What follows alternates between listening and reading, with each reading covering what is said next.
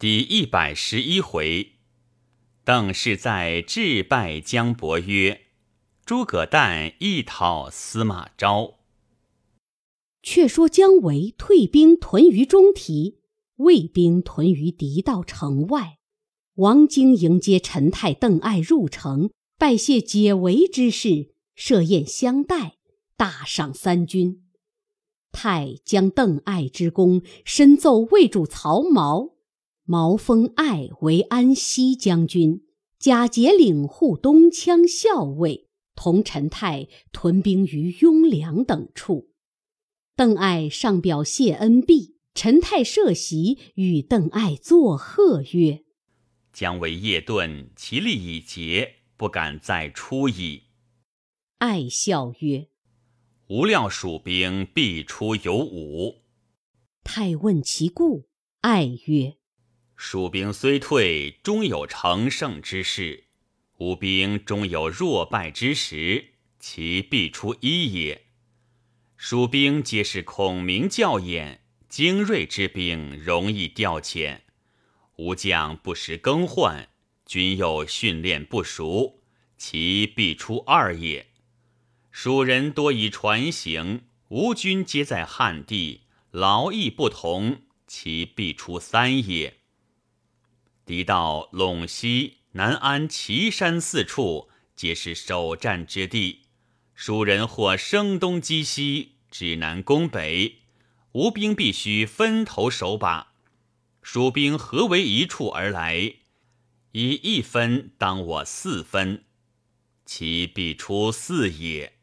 若蜀兵自南安、陇西，则可取羌人之谷为食；若出岐山，则有脉可救时，其必出无也。陈泰叹服曰：“公料敌如神，蜀兵何足虑哉？”于是陈泰与邓艾结为忘年之交。艾遂将雍凉等处之兵每日操练，各处隘口接立营寨，以防不测。却说姜维在中提大设筵宴，汇集诸将，商议伐魏之事。令使樊建谏曰：“将军屡出，未获全功。今日桃溪之节，魏人以服威名，何故又欲出也？万一不利，前功尽弃。”维曰：“汝等只知魏国地宽人广，急不可得。”却不知攻魏者有无可胜。众问之，唯答曰：“彼陶溪一败，挫尽锐气；吴兵虽退，不曾损折。今若进兵，已可胜也。吴兵船载而进，不致劳困；彼兵皆从汉地来迎，二可胜也。吴兵久经训练之众。”必皆乌合之徒，不曾有法度，三可胜也。吴兵自出祁山，略超丘谷为食，四可胜也。彼兵许各守备，军力分开，吴兵一处而去，彼安能救？无可胜也。不在此时伐魏，更待何时也？夏侯霸曰。爱虽年幼而计谋深远，今封为安西将军之职，必于各处准备，非同往日矣。为厉声曰：“吾何谓彼哉？公等休长他人锐气，灭自己威风。吾意已决，必先取陇西。”众不敢见，唯自领前部。令众将随后而进，于是蜀兵尽离中提，杀奔岐山来。少马报说，魏兵已先在岐山立下九个寨栅，唯不信，引数骑凭高望之，果见岐山九寨势如长蛇，首尾相顾。唯回顾左右曰：“夏侯霸之言，信不诬矣。”此寨形势绝妙，知吾师诸葛丞相能之。尽管邓艾所为，不在吾师之下。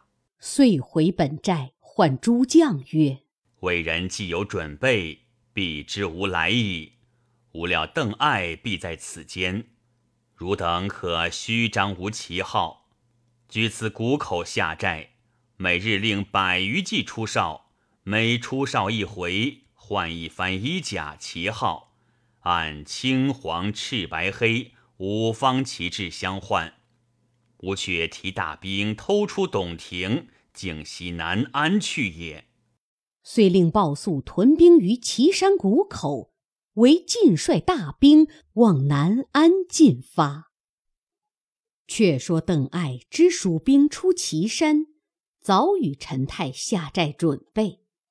见蜀兵连日不来诺战，一日五番哨马出寨，或十里，或十五里而回。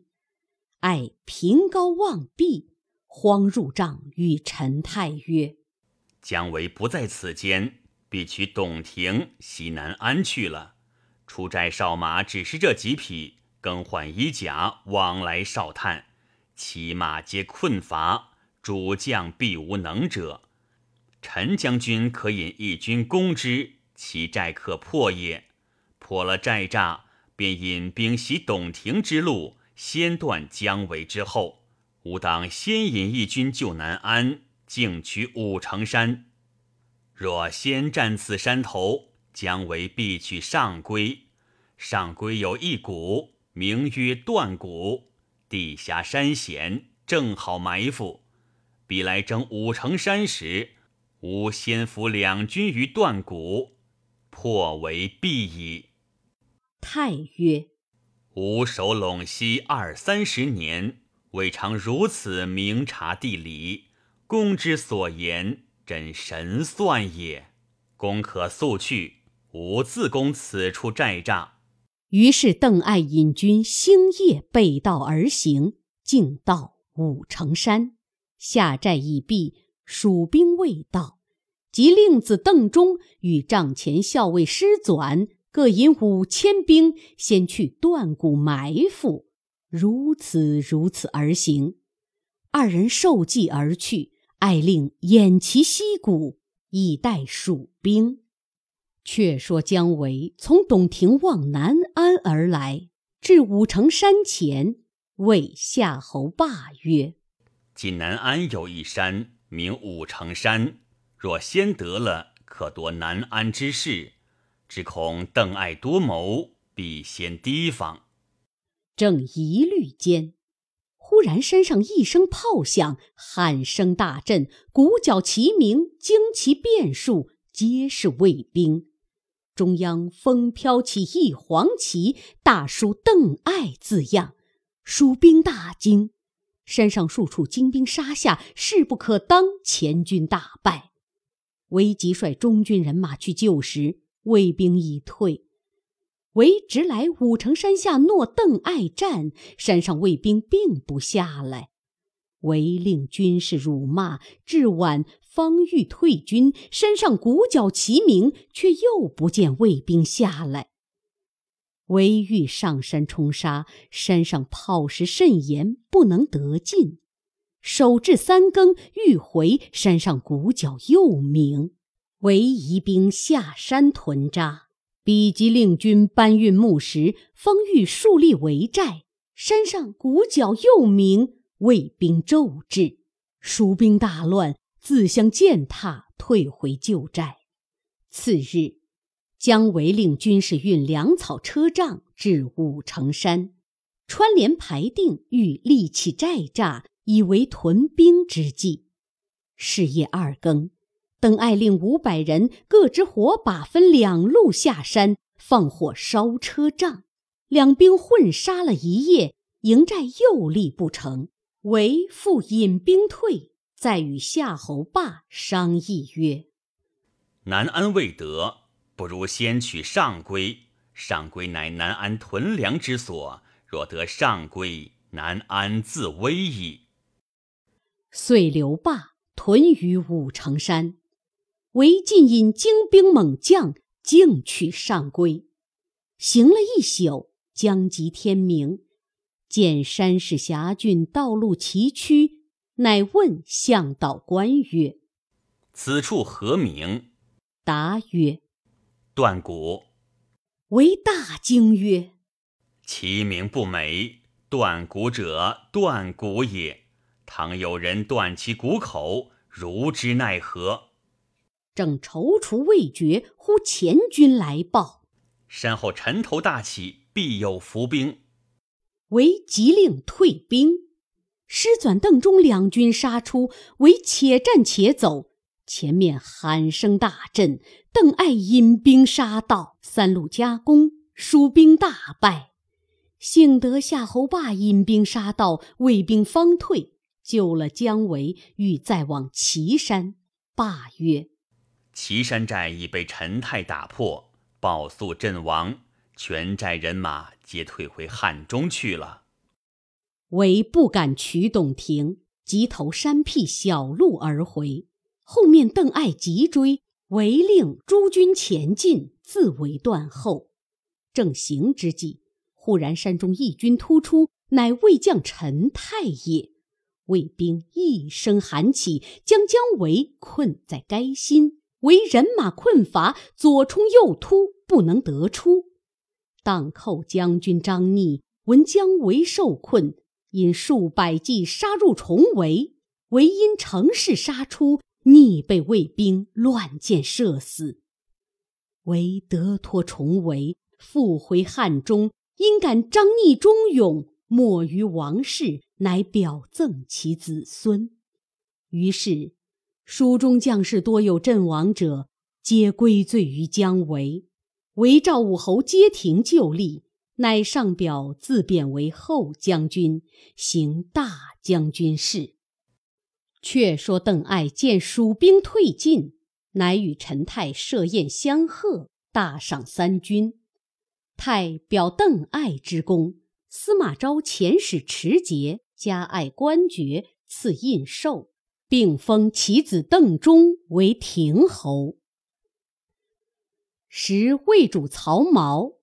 改正元三年为甘露元年，司马昭自谓天下兵马大都督，出入常令三千铁甲骁将前后簇拥，以为护卫。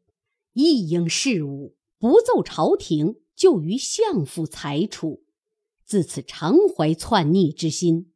有一心腹人，姓贾名冲，字公驴。乃故建威将军贾逵之子，为昭府下长史。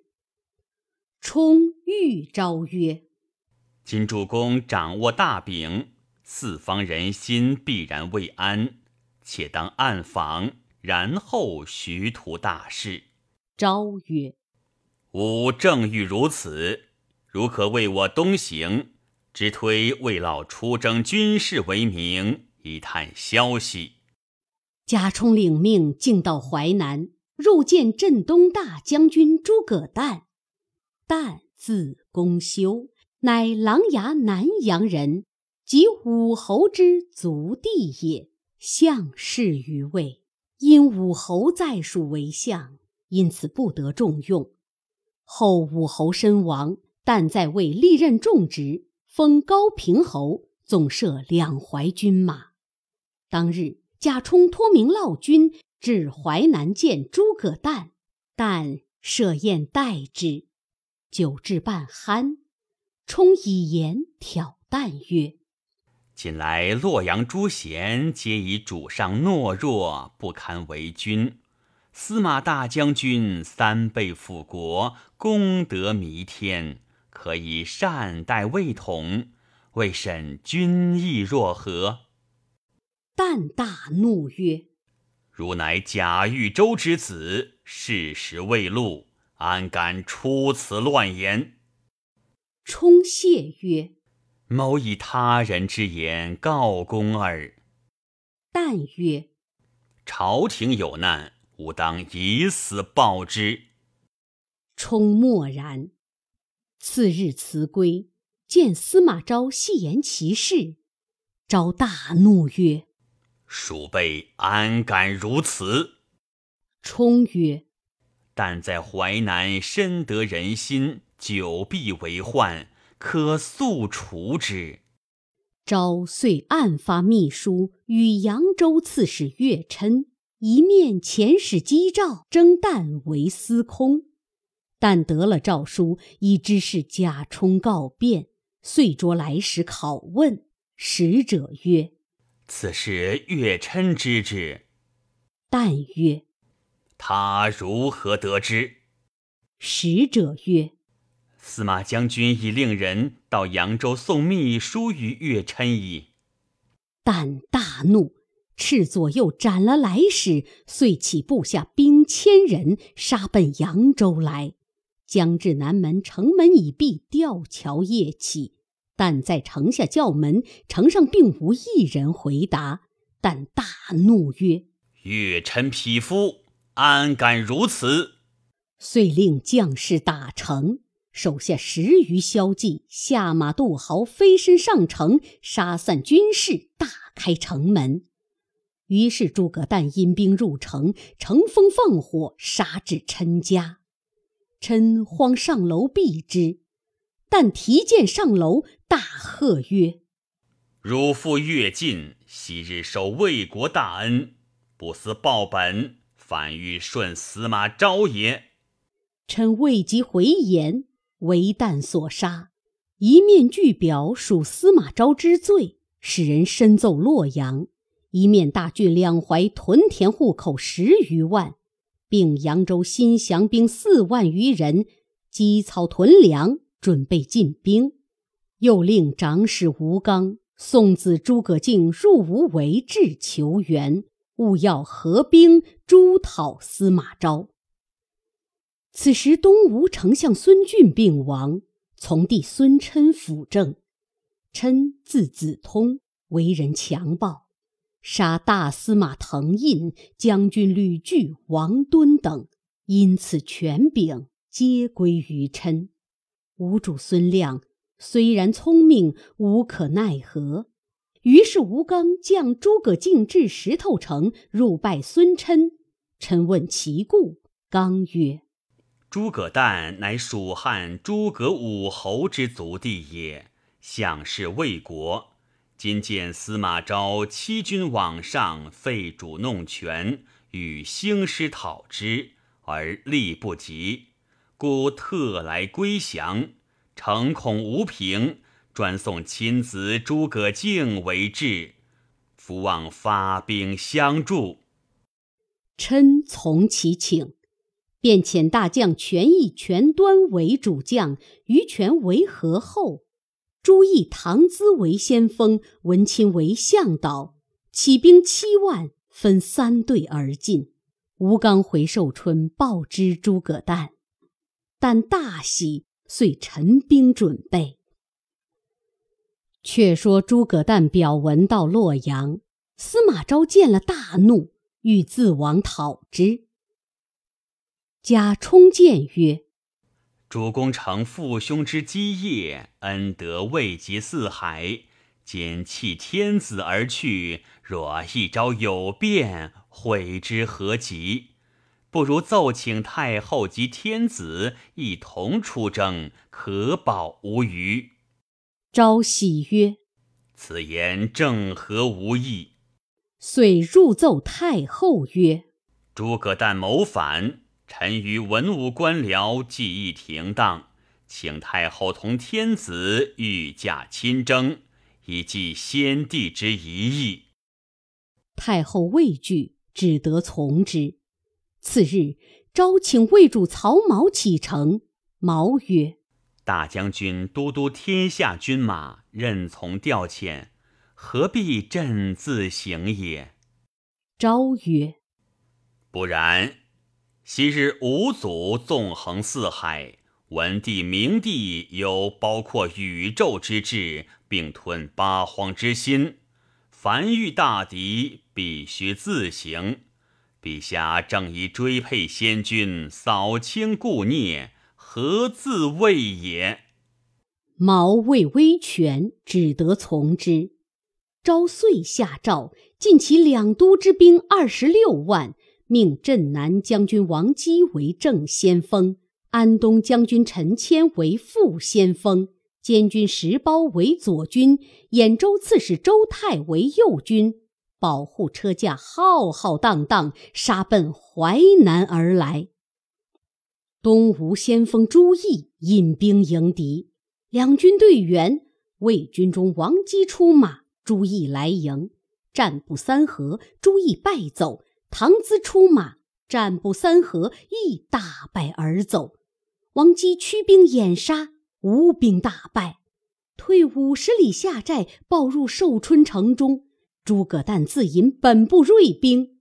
会合文钦并二字文鸯、文虎，雄兵数万来敌司马昭。